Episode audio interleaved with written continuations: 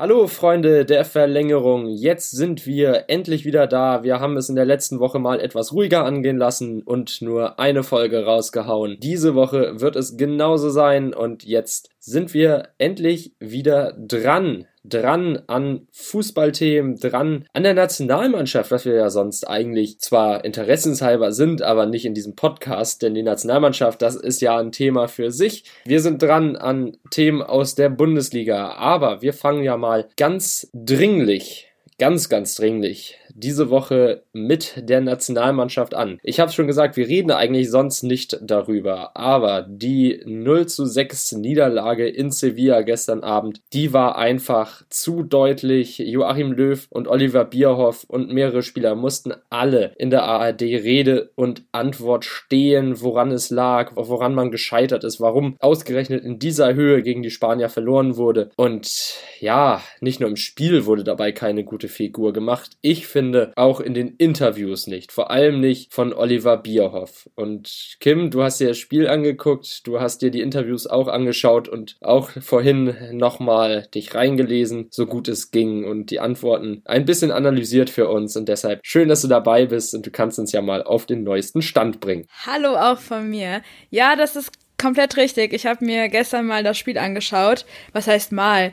Das macht man ja, wenn man an einem normalerweise Champions League Dienstag nichts Besseres zu tun hätte. Normalerweise läuft dann ja Champions League die letzten Wochen, aber gestern ja nicht. Trotzdem wollte ich auf Fußball nicht verzichten und dachte mir, ich schau da mal rein. Und auch gerade nachdem Yogi Löw die ganze Zeit so in der Kritik stand, dachte ich mir, hm, woran liegt das denn? Da schaue ich mal, was denn da los ist. Und ich muss ganz ehrlich sagen, so historisch, wie dieses 6-0 dann heute auch in den Medien breitgetreten wurde, so war es auch. Es war irgendwie ein Trauerspiel. Also es wusste gefühlt wirklich niemand, was man tut. Man hat irgendwas gemacht, es war aber nicht das Richtige. Man hatte wirklich gar keine Chance gehabt. Spanien war aufgeklärt, Spanien war konzentriert und Spanien wusste, was sie tun. Da hatte man auch keine Ausreden von wegen, hey, wir hatten wegen Corona nicht so viel Spielpraxis, wir haben nicht so viel miteinander trainiert, etc. Da wusste man, was man tut und man hatte einen ganz, ganz, ganz, ganz klaren Plan. Und ich glaube auch, also ich bin jetzt nicht so in den spanischen Zeitungen und sowas unterwegs, aber soweit ich informiert bin, ist man da auch nicht so enorm in der, in der Trainerkritik, so wie man es in Deutschland aktuell ist, oder auch in der Kritik seitens, hey, wir brauchen den und den Spieler, müssten wir zurückholen, oder wir brauchen noch die drei Spieler. Sowas gibt es in Spanien, soweit ich weiß, nicht. Und dementsprechend war dann halt auch irgendwo dieses Ergebnis nicht klar, aber es war klar, dass es ein bisschen unruhiger werden würde. Mit solch einem Ergebnis habe ich zwar nicht gerechnet, ich habe mir aber trotzdem mal so ein bisschen dann noch heute ein bisschen in die Sportbild reingeschaut oder auch in den Kicker und habe da so ein paar ganz interessante Sachen gerade in der Sportbild gefunden. Da hat man sich nämlich vor dem Spiel gestern mal mit Manuel Neuer zusammengesetzt und er hat gesagt, also ich brösel das Interview mal ein bisschen runter. Er hat halt gemeint, er steht eigentlich immer mit dem Trainerteam, speziell mit Yogi Löw, als auch mit den Führungsspielern in Kontakt und probiert immer so gut es geht, alles im Blick zu behalten. Einfach auch, weil es als Kapitän sehr wichtig ist und mehrere Augen sehen ja bekanntlich mehr als nur ein paar Augen. Und da hat er ja auch recht mit. Das ist ja auch so. Und dann wurde er auch gefragt zu der Thematik Hummels, Müller, Boateng-Rückkehr. Und da hat er gesagt, ich zitiere, ich will nicht einen der drei genannten hervorheben. Alle Spieler könnten uns grundsätzlich helfen. Das haben sie ja oft genug bewiesen. Und dazu kommt ja auch, dass keiner der dreien ihre DFB-Karriere beendet haben, so wie Jonas Hector es zum Beispiel getan hat, sondern da war es ja eher so, dass einfach Jogi Löw selber entschieden hat, hey, ich brauche neuen, frischen Wind und die drei passen einfach nicht mehr so rein. Was ein bisschen seltsam ist oder auch ein bisschen, könnte man sich halt überlegen, hm, ich weiß nicht, ein Thomas Müller ist 30 Jahre alt, ein Toni Groß ist 31. Also es ist zwar nur ein Jahr Unterschied, aber ja, wenn wir über frischen Wind reden, könnte man das eventuell als Argument bringen, warum das nicht nicht unbedingt Sinn macht. Aber gut, dann lassen wir Yogi Löw mal seine Entscheidung. Denn das sieht in Manuel Neuer nämlich genauso. Es ist nämlich die Entscheidung der Verantwortlichen und des Bundestrainers. Und es ist einfach auch so. Und auch über das zurückgegangene Interesse der Öffentlichkeit an Nationalspielen, darüber hat Manuel Neuer auch nochmal gesprochen. Denn ich weiß nicht, Christopher, hast du das Spiel gestern geguckt? Naja, ich persönlich habe mir tatsächlich nur die Highlights angeschaut. Und ich kann auch jeden verstehen, der sagt, er hat keine Lust auf die Nationalmannschaft, beziehungsweise sich das anzuschauen, wenn die Nationalmannschaft spielt. Denn solche Ergebnisse wie gestern, die legitimieren ja eigentlich nur, dass man sich das Ganze nicht geben muss. Auch weil ich finde, dass man das Gefühl hat, dass diese Nationalmannschaft sich einfach immer weiter von den Fans entfernt und immer mehr zu einem kommerziellen Unternehmen wird, ähnlich wie es die ganzen Vereine in der Bundesliga sind. Dann triffst du ja genau das, was Manuel Neuer auch nochmal angesprochen hat, weil er hat auch gesagt, er kann es grundsätzlich verstehen, dass da das Interesse nicht mehr so arg ist. Die Lösung dafür ist aber ganz klar, dass da geht es einfach nur darum, dass man so außergewöhnlich guten Fußball spielen sollte, dass es wieder attraktiv ist, Fußball zu gucken oder auch die Nationalmannschaft sich anzuschauen.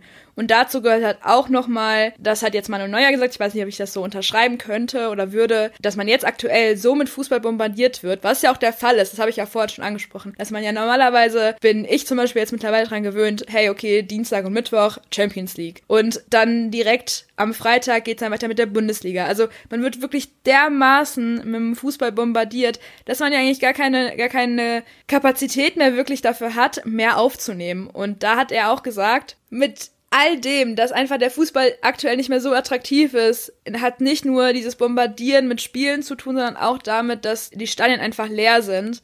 Und wie gesagt, für Manuel Neuer ist die Antwort halt oder die Lösung ganz klar, dass man so guten und außergewöhnlichen Fußball spielen muss, dass es wieder läuft. Und da hat er ganz klar gesagt, es liegt an uns. Und ich würde schon sagen, ja, wenn man wirklich so attraktiven Fußball spielt, dass man da wirklich alles und jeden weghaut und so unfassbar schön Fußball spielt, dann finde ich das sogar eine richtig gute Aussage, weil auch jetzt mit den Geisterspielen schaue ich trotzdem gerne der Borussia aus Gladbach zu in der Champions League, weil es einfach Spaß macht, weil es, weil es einfach geiler Fußball ist und es, und es ist cool, die einfach mal durchmarschieren zu sehen. Das ist, es, ist, es macht Spaß. Aber es hat sich auch zu dieser ganzen Jerome Boateng, Mats Hummels und Müller-Thematik auch einer geäußert, der mal in der Nationalmannschaft war und zwar Mesut Özil. Das fand ich zumindest ganz lustig. Da hat er gesagt, es ist Zeit, um Jerome Boateng zurückzuholen. Ich weiß ja nicht, ob man jetzt Mesut Özil unbedingt zu Rate ziehen sollte, wenn es darum geht, aber auf jeden Fall nettes Kompliment an seinen Freund. Aber du hast es ja auch schon ganz gut angesprochen. Ich habe mir dann auch noch mal gestern Abend ja schon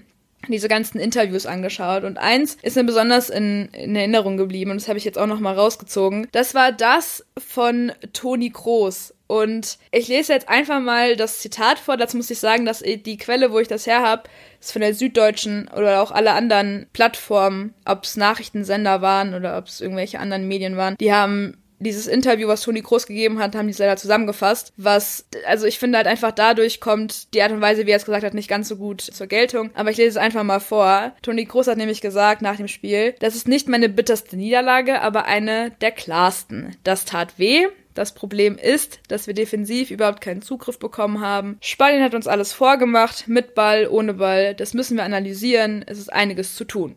Und das stimmt. Und gerade dieser letzte Satz, das müssen wir analysieren, es ist einiges zu tun. Das war die Antwort auf die Frage, ob man denn erst jetzt, also jetzt schon das Spiel analysieren sollte oder das erst im März macht. Denn das Problem, was man jetzt in der deutschen Nationalmannschaft einfach hat, ist, dass man sich erst im März wieder trifft und dann drei Länderspiele spielt. Und so formst du halt keine Mannschaft. Also es ist weder irgendwie noch ein Trainingslager geplant. Es ist auch kein irgendwie vor dem vor den drei Spielen ist auch keine weitere Trainingseinheit so arg geplant, wie man sich eigentlich wünschen würde, um halt irgendwie eine Mannschaft, die jetzt gerade zusammengewürfelt worden ist, nochmal einzuspielen oder so. Also man hat absolut keine Zeit, irgendwas innerhalb der Mannschaft richtig zu trainieren und das erst im März irgendwie ansatzweise anzugehen oder irgendwas zu machen vor der EM, finde ich persönlich wirklich schwierig und das da könnte das für eine erfolgreiche EM schon längst zu spät sein. Und man braucht jetzt einfach eine Taktik, die, eine, die funktioniert, eine, mit der auch Spieler, Vereine und alle zufrieden sind, weil im Endeffekt ist es ja so, dass jetzt gerade zu Corona-Zeiten auch die Vereine immer mit so ganz, ganz viel Bauchschmerzen ihre Spieler ja losschicken. Und weiß ich nicht, wie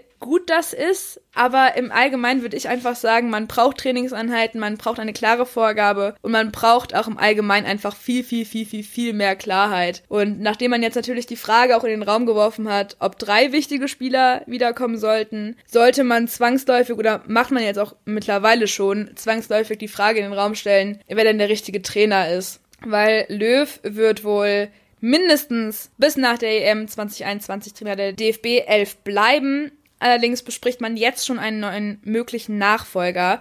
Und da habe ich mir jetzt mal anhand von der Sportbild ein paar rausgezogen.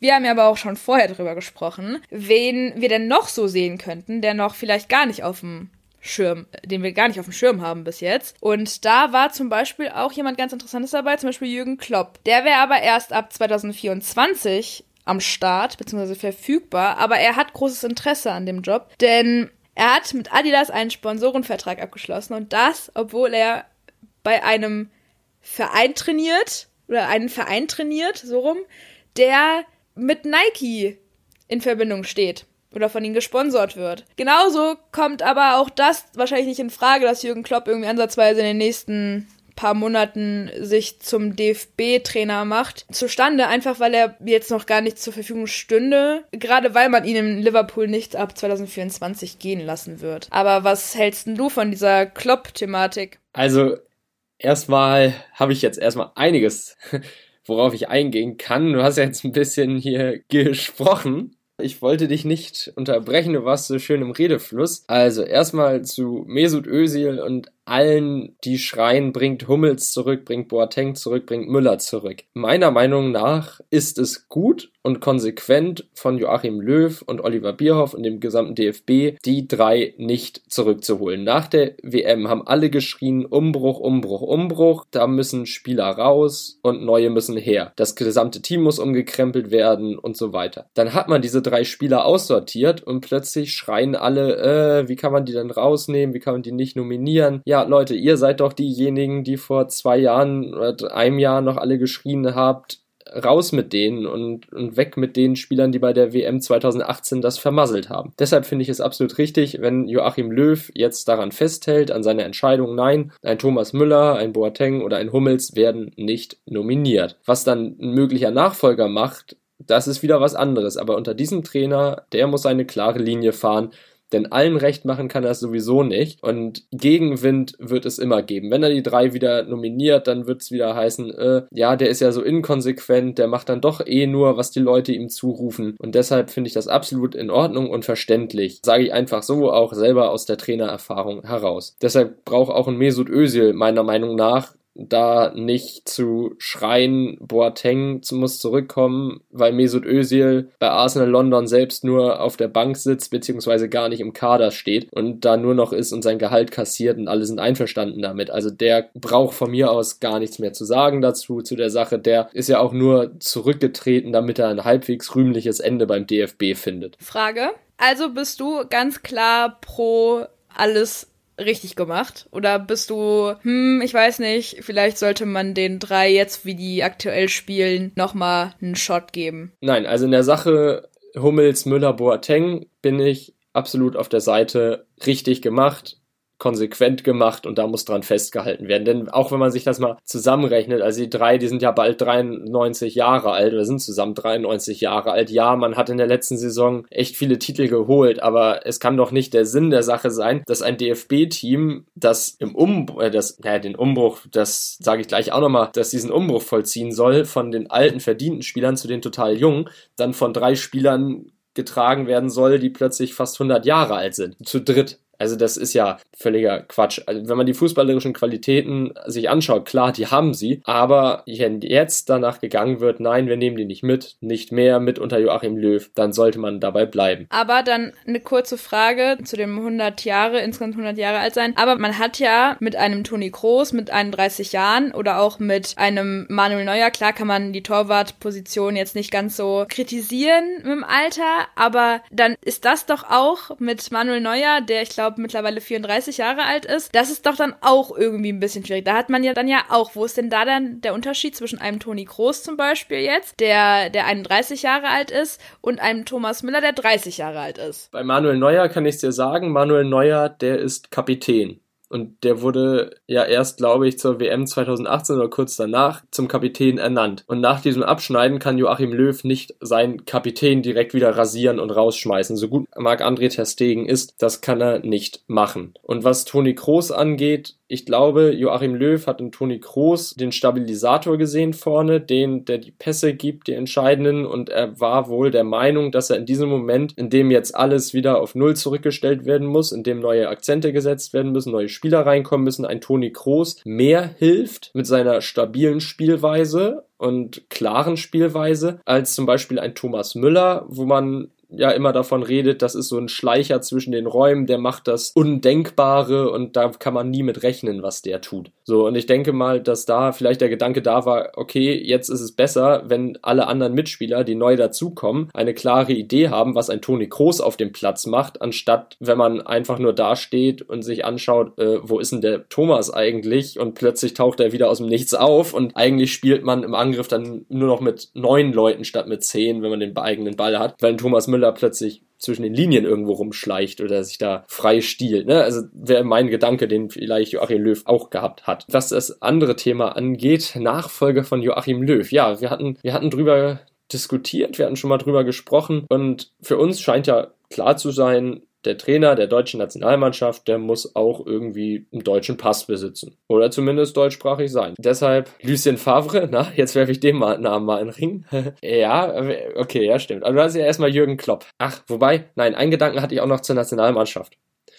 Und zwar fand ich es spannend, wie die Wahrnehmung der Spieler nach dieser Partie war. Ein Manuel Neuer hat gesagt, das war absolut nichts. Ein Toni Kroos hat gesagt, boah, das war ein echt schlimmer Tag und so, ne, muss man jetzt erstmal verdauen. Ein Serge Gnabry hat das auch gesagt. Ich fand auch spannend, dass ein Manuel Neuer auch gesagt hat, dass auch die Körpersprache enttäuschend war. Also es war ja wirklich alles von Anfang bis Ende, es war ja nur Enttäuschung pur bei Manuel Neuer. Ja, und das, das finde ich auch richtig, dass er das so klar anspricht. Ich meine, er ist Kapitän, er ist Führungsfigur in dieser Mannschaft und dann ist es auch absolut sein gutes Recht, das so zu sagen. Was ich allerdings spannend finde bei Serge Gnabry, der meint plötzlich, wir haben uns gegenseitig gepusht. Wo hat man sich denn gegenseitig gepusht? Das war ja gar nicht zu sehen. In keiner Szene. Der genaue Wortlaut lautet, heute lief einfach gar nichts für uns. Wir haben keinen Zugriff bekommen. Spanien hat in der Höhe verdient gewonnen. Wir haben uns gegenseitig gepusht. Spanien hat es sehr gut, wir schlecht gemacht. Wir hatten keine Chance, da helfen keine Ausreden. Also da muss ich jetzt ganz kurz mal eine Kritik an die Süddeutsche Zeitung hier aussprechen ansprechen, wenn ich das mal kurz darf. Denn die haben wohl das Zitat vom Herrn Serge Gnabry verfälscht. Weil ich lese hier gerade, das ist, das finde ich, es ist ja, ist ja der Wahnsinn, dass ich hier lese. Hier steht nämlich, wir hatten überhaupt keine Chance. Spanien hat auch in der Höhe verdient gewonnen. Wir haben es schlecht gemacht. Da helfen keine Ausreden. Jetzt weiß man mal, wo man steht. Ja, genau. Das jetzt, wo weiß man, wo man steht, das kommt hier bei Sport 1 zum Beispiel in einem anderen Absatz. Aber das ist spannend, dass da die Zeitungen und Medien unterschiedlich zitieren. Das weiß ich auch nicht. Das weiß ich auch nicht. Aber auf jeden Fall, wenn Serge Gnabry davon spricht, dass man sich gegenseitig gepusht habe, ich glaube, der meint das im negativen Sinne, hoffe ich jedenfalls. Was anderes kann ich mir da nicht denken. Also von Pushen habe ich ja wirklich gar nichts gesehen gestern. Das war irgendwie, die Körpersprache hat, hat schon gerufen, oh je, nicht schon wieder auf dem Platz. Vor allem war er ja auch derjenige, der das 1 zu 0 hätte verteidigen müssen. Er war ja im direkten Duell mit Morata nach der Ecke oder bei der Ecke. Dann weiß ich nicht, wer ihn gepusht hat, aber irgendwie war das kein guter Push. Nee, wahrscheinlich meinte er damit, man hat sich negativ gepusht und gegenseitig beeinflusst. Kommen wir jetzt zur Trainerfrage. Jetzt aber endgültig. Jürgen Klopp als Nationaltrainer. Ich glaube, von der Emotionalität her wäre das einer, der dafür sorgen könnte, dass wieder Begeisterung rund um die Nationalmannschaft ausbricht. Joachim Löw, der ist im Moment sehr gefestigt, sehr analytisch, sehr kühl, was seine Arbeit angeht und was die Leistung auf dem Platz angeht. Und ich glaube, ein Jürgen Klopp, der könnte da einfach mit seiner Art wirklich Schwung und Wind reinbringen und der sagt die Dinge ja auch so, wie sie sind, nämlich, dass gerade der deutsche Fußball auf dem Boden liegt und man dem deutschen Fußball erstmal wieder hochhelfen muss. Was ich allerdings als Problem sehe, ist, dass Jürgen Klopp sowohl bei Borussia Dortmund als auch bei Liverpool seine Mannschaften stets über einen längeren Zeitraum irgendwie zusammenkaufen bzw. ja zusammen transferieren musste und dann auch über einen längeren Zeitraum mit denen arbeiten musste, bis endlich mal der Erfolg da war. Und ich weiß nicht, ob er beim DFB mit sechs Spielen, fünf Spielen, acht Spielen oder so im Jahr da wirklich mit Erfolg hat oder im Halbjahr da wirklich mit Erfolg hat, wenn er mit den Spielern zwei Tage lang trainieren kann, dann hat er drei Spiele und dann fliegen wieder alle nach Hause und in die Vereine und lernen da wieder ein ganz anderes Spielsystem. Denn der Fußball von Jürgen Klopp, der ist taktisch sehr, sehr aufwendig und kompliziert. Das muss man wirklich, wenn man sich den mal ganz genau anschaut, muss man sich da echt reinarbeiten, wer eigentlich welche Aufgabe hat, wer welche Freiheiten hat und wie die Spieler da sich zu verhalten haben. Und ich glaube, das ist fürs DFB-Team so, wie es aktuell ist, wie der aktuelle aktuelle Stand ist nicht wirklich geeignet, denn du hast ja gesagt, man braucht einen Fußball, der funktioniert, man braucht jetzt erstmal eine simple Taktik und man muss erstmal Sieger einfahren. Und Sieger einfahren, egal auf welche Art und Weise, es muss nicht schön sein, es muss nicht mit der technischen Brillanz eines Lionel Messi oder Cristiano Ronaldo irgendwie das schönste Tor des Abends erzielt werden, sondern es müssen Siege her. Und ich glaube, da ist Jürgen Klopp der falsche Mann. Unser Favorit, du hast es ja schon angesprochen, ist Hansi Flick. Ja, sag gerne auch noch mal was dazu und dann sag ich noch was zu ein paar anderen Trainern, die wir auch noch in Aussicht haben. Genau, also Hansi Flick ist wie gesagt auch ein möglicher Kandidat, denn wer also zu wirklich gute Zuhörer, die wissen, was jetzt kommen wird, denn ihm wird es ja aktuell bei, bei Bayern auch nicht leicht gemacht. Die Situation mit David Alaba, den er eigentlich gerne halten möchte, und die Art und Weise, wie es dann in der Öffentlichkeit ausgetragen wurde, haben ihn jetzt nicht unbedingt Freudesprünge machen lassen, was ja auch vollkommen verständlich ist. Ganz im Gegenteil sogar, denn ich zitiere ihn nochmal. Er hat gesagt, ich bin alles andere als glücklich. Verständlich. Und jetzt kommt eine weitere Situation dazu oder eine weitere Personalie dazu, die ihn wahrscheinlich auch nicht glücklich machen werden lassen haben. Das war jetzt sehr wild. Das war jetzt wieder mal sehr, sehr wild. Aber es, diese Situation ist auch wild, denn Jerome Boateng ist vorm Bayern aus. Der hat auch keine Zukunft in München. Ja, ich glaube nicht, dass darüber Hansi Flick so happy sein wird. Das wird sich aber am Freitag in der kommenden Pressekonferenz vor dem Spiel gegen Bremen bestimmt zeigen. Da wird bestimmt der ein oder andere Journalistenkollege diese Frage stellen, dann werden wir auch dahingehend Klärung haben. Aber ich glaube nicht, so wie man jetzt Hansi Flick in den letzten zwölf bzw. 13 Monaten kennengelernt hat, glaube ich nicht, dass er darüber so happy sein wird, dass da solch wichtig interne Sachen in der Öffentlichkeit breitgetreten werden. Und das ist ja in letzter Zeit wirklich der Fall gewesen. Deswegen glaube ich, dass er da nicht ganz so zufrieden sein wird. Und wer so die Personalie Hansi Flick kennt, weiß ja, dass immer wenn er nicht ganz so zufrieden war, dann hatte er auch wirklich gar kein Problem damit, dann seinen Job an den Nagel zu hängen und sich eine neue Aufgabe zu suchen. Und man muss jetzt einfach mal gucken, dass man in München nicht zu viel mit dem Feuer spielt oder nicht zu viel irgendwie riskiert und dann am Ende seinen Erfolgstrainer, der es immer immerhin im allerersten Jahr, direkt im ersten Jahr geschafft hat, das Triple zu holen.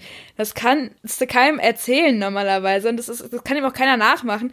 Das ist der absolute Wahnsinn, was, was der Kerl da geleistet hat. Das ist wirklich sehr, sehr gut. Dementsprechend ist natürlich auch Hansi Flick bei Oliver Bierhoff und im DFB komplett extrem wirklich ganz, ganz, ganz, ganz oben auf der Liste, wenn es um einen Favorit auf den Trainerjob geht. Die Nationalmannschaft ist ja auch für Hansi Flick nicht unbedingt Neuland. Er war ja auch Co-Trainer und hatte Anteil am WM-Titel gehabt. Ja, viele sagen sogar, dass er maßgeblich daran beteiligt war, dass er halt mit unter vielleicht sogar mehr, das habe ich jetzt öfter schon gehört, dass er vielleicht sogar mehr damit zu tun hatte als Yogi Löw selbst. Naja, es wird sich aber zeigen. Ich denke aber, dass man in München auf jeden Fall alles daran setzen wird, dass Hansi Flick, solange es geht und solange es auch läuft, also solange es wirklich sportlich gut läuft, an der Sebener Straße der tonangebende Mann sein wird. Und was dann passiert, bin ich mal gespannt. Aber bevor ich meine zwei weiteren Lösungen, die ich auch aus der Sportbild habe, nochmal bisschen in den Raum werfe, bin ich mal auf deine Gedanken zu diesem Thema gespannt. Hansi Flick und die Nationalmannschaft, was denkst du?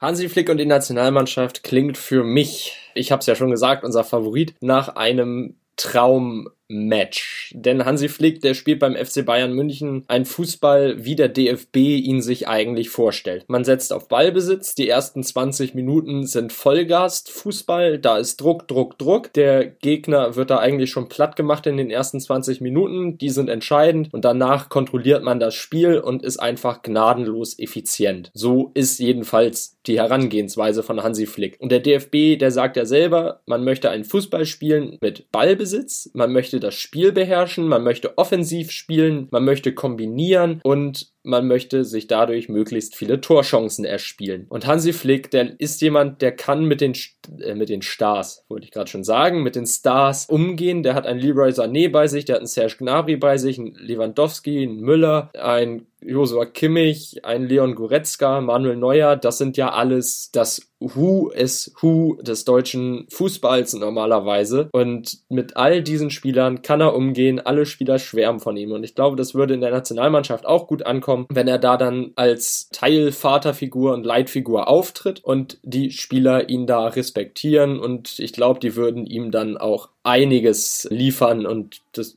würde definitiv für Motivation und für einen Schub sorgen. Und das ist ein Fußball, der ist ja auch nicht in so einem Maße überkompliziert, dass die deutsche Nationalmannschaft den nicht spielen könnte. Man setzt ganz klar auf ein 4-2-3-1. Joachim Löw, der hat jetzt sehr viel rumrotiert. Hm, muss man auch sagen, ist vielleicht auch nicht optimal, um sich dann einzustellen und einzuspielen. Und Hansi Flick hat ganz klar ein Spielsystem und da baut er drumherum auf, hat die Spieler und der nimmt halt das, was er kriegen kann. Er hat ja selbst gesagt, okay, diesen Sommer.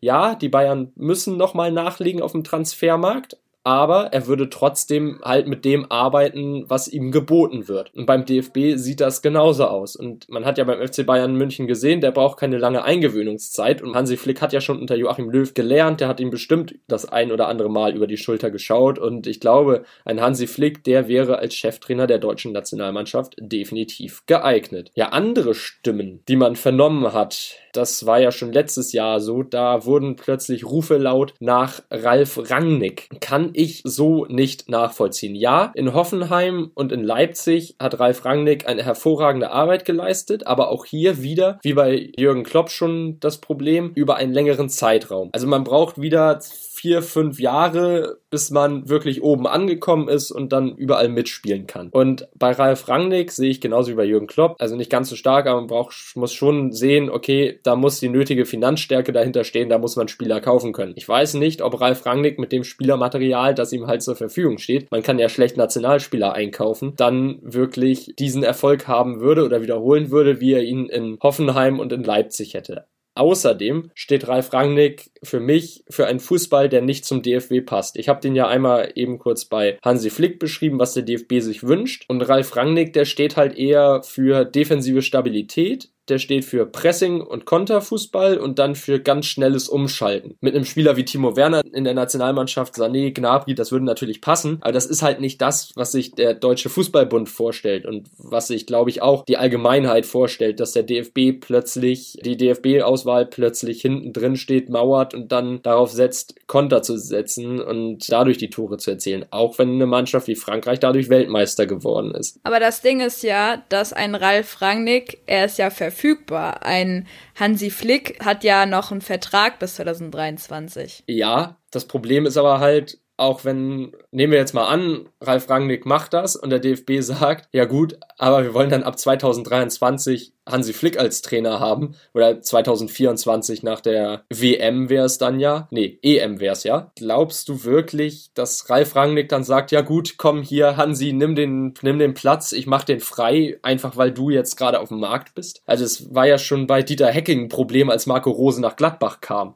Ich glaube, dass man das ganz einfach, so wie vieles auf dieser Welt, von vornherein nicht kommunizieren würde. Glaubst du? Also glaubst du, da würde der DFB so einen Move machen wie Max Eberl dann in Gladbach und dann heißt es du, Ralf, das war eine schöne Zusammenarbeit mit dir. Genau, wir haben, wir haben da jemanden in Gesprächen und das ist recht vielversprechend und wir halten das für eine bessere Lösung als mit dir. Oh, finde ich ehrlich gesagt schwierig, vor allem weil Ralf Rangnick ja auch ein Name im deutschen Fußball ist. Also der ist ja auch nicht erst seit gestern dabei. Ja, aber ich, ich glaube halt, ich kann mir halt schon vorstellen, dass man, dass man da dann halt schon sagen wird, hey, hast du nicht Lust auf den Job? Und dann einfach mal schaut, wie das läuft. Und entweder, also es kann ja entweder, es was ja zwei Möglichkeiten. Entweder es läuft gut und man kann weitermachen, oder es läuft schlecht. Wenn es schlecht läuft, gut, dann musst du halt irgendwie ein paar Jahre überbrücken oder halt auch nicht und dann irgendwie einen neuen Trainer finden. Wir haben ja, wir haben ja auch noch mal über so Leute wie, ich habe ja auch nochmal über Thomas Tuchel gesprochen, den habe ich ja auch nochmal hier stehen. Er hat ja in Paris auch keine Zukunft. Also er wird ja äh, ab kommendem Sommer hat er in Paris bestimmt nichts mehr zu tun und wäre dann ja quasi auch frei. Ob er das aber machen würde, ist ja auch wieder eine andere Geschichte, weil das, da kommen wir ja wieder genau zu dem Thema, was du ja bei Ralf Rangnick oder auch bei Jürgen Klopp angesprochen hast. Nur das Ding ist ja, das Problem, was die ja alle haben, ist ja genau das, also, also, angenommen, einer von denen, die wir jetzt genannt haben oder die wir jetzt vielleicht noch nennen werden, würde es dann, würde es dann machen. So. Und die hätten aber genau dasselbe Problem wie ein Yogi Löw. Und zwar, dass du halt einfach nicht in irgendwelche langen Trainingslager gehen kannst mit den Spielern, dass du die halt nicht so formen kannst, wie du möchtest und wirklich nicht so intensiv arbeiten kannst, dass es dann halt einfach funktioniert wie ein Hansi Flick beim FC Bayern, wie ein Thomas Tuchel mit Neymar und Mbappé, wie ein Jürgen Klopp bei Liverpool, etc. etc. Entschuldigung, wenn ich unterbreche. Und bei Thomas Tuchel da gibt es ja Medienberichte, also da sind ja die Spieler auch schon dabei beobachtet und aufgenommen worden bei Paris, wie sie im Spielertunnel stehen und sagen, ey, was spielen wir eigentlich? Ja, keine Ahnung, wurde schon wieder geändert. Also, dass Thomas Tuchel wohl alle zehn Minuten ein anderes System und andere Taktik spielen lässt. Also ich glaube, das ist halt auch wieder eine totale Überforderung und Reizüberflutung dann für alle jungen und auch erfahrenen Spieler, die beim DFB auf dem Platz stehen. Ja, also wie gesagt, es ist halt, ich stelle es mir generell als Nationalspieler ziemlich schwierig vor, weil du ja erstmal noch aus dem Verein, du kommst aus dem Club dann und dann oder aus deinem Verein, aus deinem wo du halt normalerweise dann die Bundesliga, Champions League, Euroleague, was auch immer Spiele spielst, kommst du dann in die Nationalmannschaft und dann sollst du dir da auf einmal von heute auf morgen ein neues System aneignen. Ja, was funktioniert ja, kann ja gar nicht funktionieren, wenn du keinerlei Trainingslager, keinerlei Trainings, keinerlei Sitzungen hast, wo du dieses System was du in der Nationalmannschaft spielen sollst, was du zeigen sollst, was du abliefern sollst, wenn du das nicht verinnerlichen kannst. Und das ist ja genau das Problem, was Yogi Löw hat und das werden die, die dann eventuell folgen, werden die ja auch alle haben. Das heißt, nur weil ein neuer Trainer kommt, ist das ja nicht automatisch weg. Weißt du, was ich meine? Das ist ja, das ist ja auch wieder so ein Ding. Also, ich glaube, an sich sind das ja alles schöne Namen, die wir hier nennen. Aber langsam finde ich es halt auch schwierig, überhaupt dran zu denken, okay, wir stecken jetzt mit den Corona-Zeiten, ja, da, da ist es ja generell alles ein bisschen schwierig. Aber da finde ich es halt generell ein bisschen seltsam, dann drüber nachzudenken, wer könnte das überhaupt übernehmen? Weil, was ist, wenn die alle dieses Problem haben werden? Was, wenn wir, wenn wir die nächsten Jahre komplett damit beschäftigt sind, einen Trainer nach dem anderen in der Nationalmannschaft zu haben und wir haben die ganze Zeit dieses Problem. Einfach weil, weil sich keine Mannschaft formen lässt aufgrund dieser komischen Terminplanungen und so. Das ist ja das Ding. Es ist halt auch total kontraproduktiv, wenn man dann alle zwei Jahre den Nationaltrainer wechselt. Also Jürgen Klinsmann, dass der das gemacht hat nach dem EM-Debakel 2004 und dann nur bis 2006 Nationaltrainer war, das ist ja eigentlich auch schon eine Seltenheit, dass der nur zwei Jahre im Amt war. Und jetzt Joachim Löw seit 14 Jahren ist er dabei. Also das ist ja, wow, das ist ja eigentlich Meilenstein. Also das ist ja ähnlich wie mit Frau Merkel. Manche haben nur eine Bundeskanzlerin erlebt in ihrem Leben und manche halt auch nur einen Bundestrainer. Ja, klar kann man so eine Zeit auch nicht überstehen, ohne dass es mal nicht rund und glatt läuft. Also man ist es ja gewohnt, dass Deutschland dann bei Turnieren immer mindestens ins Halbfinale kommt oder Viertelfinale vielleicht, wenn es schlecht läuft. Ne? Das, das ist halt immer die Messlatte, die man sich dann selbst auferlegt. Finde ich auch, natürlich, im Sport, der Ehrgeiz ist da und das muss ja auch sein. Aber ich glaube, wenn man dann alle zwei Jahre einen neuen Trainer hat und wieder neue Ziele ausgibt und dann wieder von einem Umbruch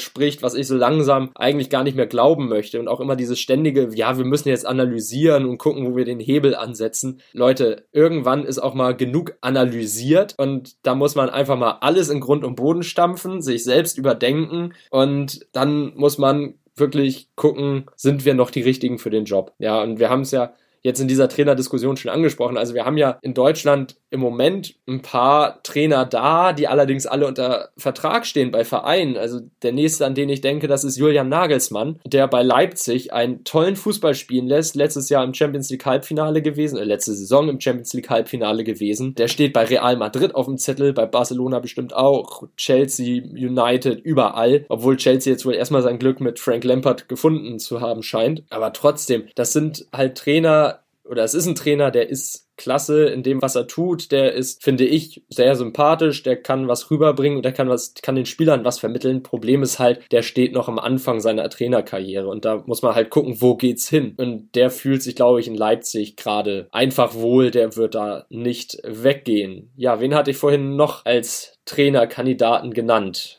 Kannst du mir kurz auf die Sprünge helfen. Das fand ich spannend, wen du da genannt hast.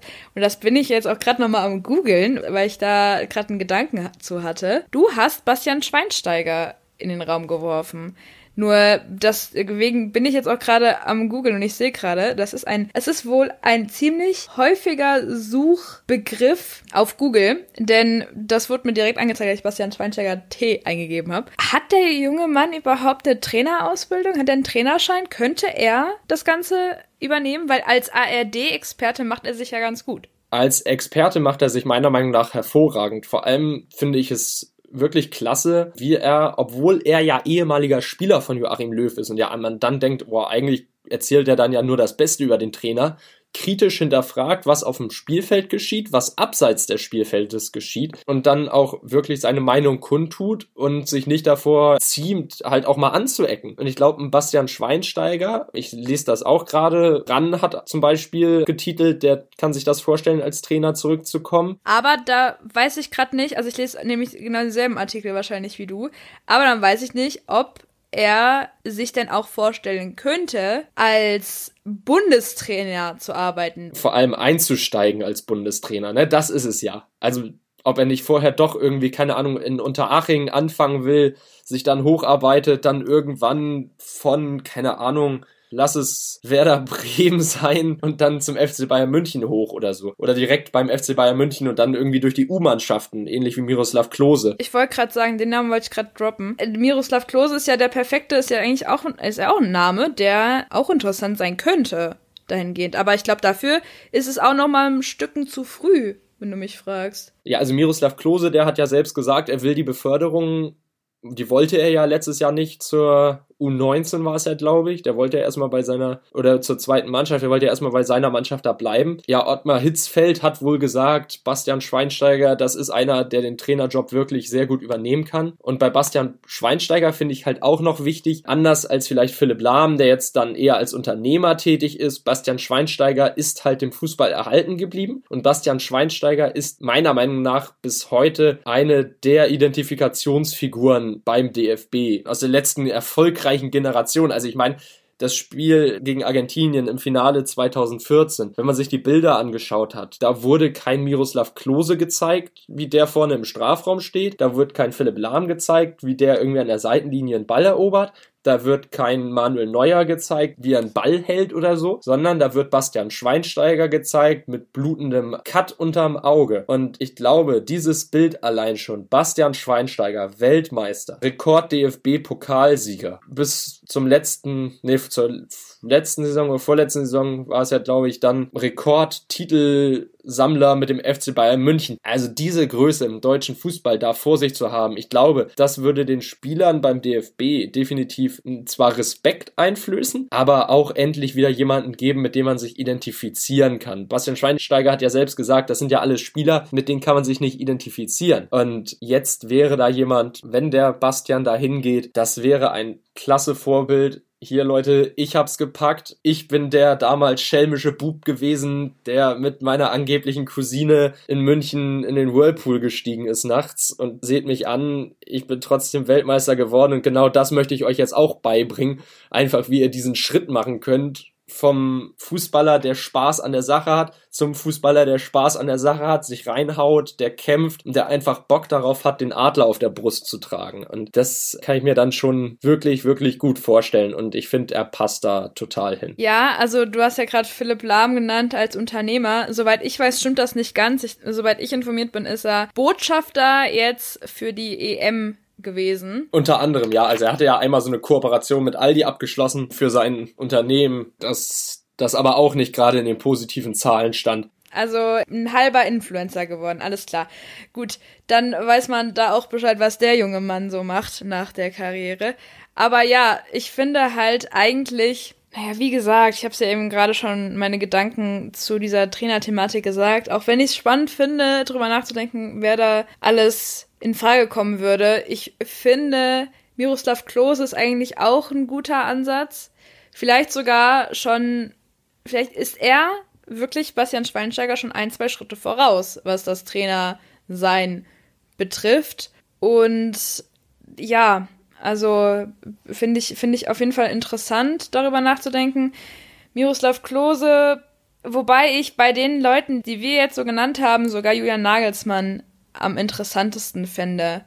Also sollte er das machen, dann haben wir wirklich einen Umbruch. Also dann ist es wirklich ein Umbruch, weil dann, ich, also soll jetzt nicht irgendwie negativ gemeint sein oder sonst was. Ich möchte auch niemand angreifen, wirklich nicht. Aber vielleicht ist diese, diese, wenn man, wenn man sagt, okay, wir wollen junge Spieler, dann wäre vielleicht auch ein junger Trainer nochmal gut. Und vor allem ein Trainer, der mal völlig aus der Reihe sticht, bei dem vorher keine herausragende Fußballkarriere irgendwie in der Vita steht. Ne? Also das wäre ja auch mal was total anderes. Ja, also ich finde halt, wenn du einen Umbruch machen möchtest zu jungen Spielern und frischen Wind reinbringen möchtest, dann sind dann halt auch so gewisse Dinge, die ein älterer Trainer macht, das passt dann halt nicht ganz zusammen. Das ist irgendwie, ich weiß nicht, also ich finde persönlich, wenn man einen Umbruch machen möchte, dann wäre vielleicht auch ein Umbruch mit einem jungen Trainer, mit einem Julian Nagelsmann zum Beispiel, mit einem jungen, aber trotzdem erfahrenen Trainer, das wäre eine interessante Idee. Also das würde ich mir auf jeden Fall angucken und da würde ich, äh, also da wäre ich auf jeden Fall dabei. Das finde ich spannend, das Thema. Aber, weiß nicht, hast du noch irgendwelche Gedanken zu, zu der Thematik? Ich bin da komplett leer aktuell jetzt gerade, nachdem wir drüber. Ich habe ganz viele Fragezeichen, aber ich glaube, das muss ich mir selber nochmal ausmachen. Nein, also ich glaube tatsächlich, final klären kann man es ja nur, wenn es wirklich heißt, Joachim Löw hört auf als Nationaltrainer. Heute kam ja die Meldung, Joachim Löw bleibt Bundestrainer und solange Joachim Löw Bundestrainer bleibt, werden wir uns weiterhin mit der Frage beschäftigen, ist er noch der Richtige für diesen Job? Dann wäre nämlich diese Frage hinterher schon mal geklärt, wenn die Stelle neu ausgeschrieben wird. Naja, aber ich finde, wir haben ja heute jetzt schon einiges an Zeit geredet. Also ein anderes Thema. Ich finde, das ist eigentlich gerade so eine immense Wichtigkeit mit dem DFB-Team, die wir jetzt hier auf die Reihe gebracht haben und auf die Aufnahme. Ich finde, ein anderes Thema bietet sich auch echt nicht an, weil man sich jetzt erstmal diesen ganzen, es ist ja schon Frust, wenn man sich die Nationalmannschaft anschaut. Es ist ja wirklich Frust, den man sich jetzt hier einmal von der Seele reden muss. Und ich finde, wir haben da echt einiges jetzt rausgehauen. Und ich kann da eigentlich gar nichts mehr hinzufügen. Wir hatten ja eigentlich noch ein anderes Thema vorbereitet, aber das ist dann ja dann, dann warten wir nochmal den Spieltag ab. Aber wir, wir gratulieren jetzt schon vorab einem ganz besonderen Spieler zum Geburtstag und zwar Yusufa Mukoko. Er ist 16 Jahre alt am Freitag geworden oder wird 16 Jahre alt, je nachdem wann die Folge online kommt. Ja, alles Gute nach Dortmund und über dich, Kollege, sprechen wir dann in der nächsten Folge. Definitiv, da werden wir das dann wirklich machen. Der DFB, der hatte jetzt nur mal Vorrang und Kim, ich glaube, du wolltest noch jemanden grüßen, hast du mir vorhin mitgeteilt. Genau, und zwar habe ich jemandem einem ganz besonderen versprochen oder ich habe es auch gestern erst erfahren. Aber ein besonderer Mensch, der normalerweise wirklich nichts mit Fußball zu tun hat, hört sich jede Folge unseres Podcasts an. Und zwar der liebe Herr Ben Ziegler, auch bekannt als Strobo. Er hört sich jede Folge unseres Podcasts an. Und deswegen gehen ganz viele liebe Grüße raus an dich nach Köln. Lieber Ben, ich hoffe, du hast einen schönen Tag. Und ja, Danke, dass du uns zuhörst. Aber auch danke, dass uns jeder andere hier zuhört. Wir freuen uns über jeden Support. Und wir können es irgendwie immer noch nicht ganz fassen, was hier gerade so passiert, dass es irgendwie nach jeder Folge wachsen wir immer weiter. Es ist viel zu verrückt und ich glaube, also ich glaube, ich spreche für uns beide, wenn ich sage, dass wir vor ein bisschen mehr als drei Monaten nicht damit gerechnet haben, dass wir doch so viele Zuhörer haben werden oder dass so viele Abonnenten auf allen Plattformen unseren schönen Stimmen, unseren engelsgleichen Stimmen jedes Mal lauschen. Es ist aber unfassbar schön und wir freuen uns wirklich sehr darüber. Ich habe unfassbar viel Bock darauf, wo die Reise noch so hingehen wird und ich bin super gespannt. Ich habe aber Lust und Christopher, dann erzähl du heute mal, wo sind wir denn überall so zu hören? Ich kann deinem, deiner Danksagung eigentlich gar nichts mehr hinzufügen. Deshalb hast du schon die perfekte Überleitung gewählt. Also wenn ihr da draußen irgendwem von diesem Podcast erzählt, einfach mal ein bisschen Werbung in eigener Sache hier betreiben wollt, dann könnt ihr direkt sagen, ey, Verlängerung der Fußball-Podcast. Wo gibt's den? Ja klar, das kann ich dir sagen. Den gibt es bei Spotify, bei Deezer, bei Apple Podcasts, also iTunes, bei Audible, bei Podigy und dementsprechend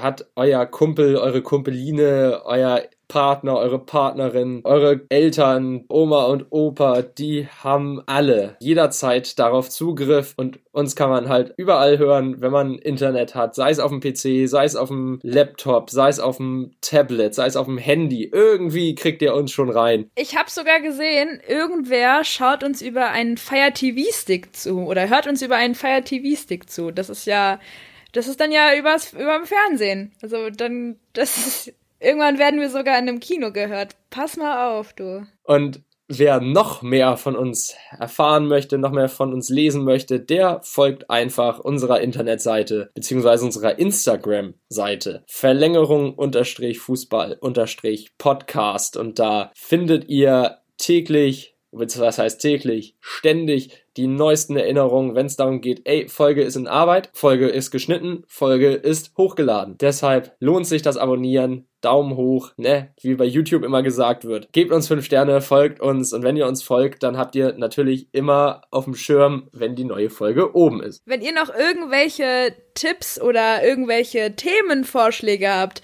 irgendwelche Dinge, die wir nicht gesehen haben, aber es ist euch ins Auge gefallen, dann meldet euch immer gerne bei uns und dann nehmen wir euren Themenvorschlag in die nächste Folge mit auf.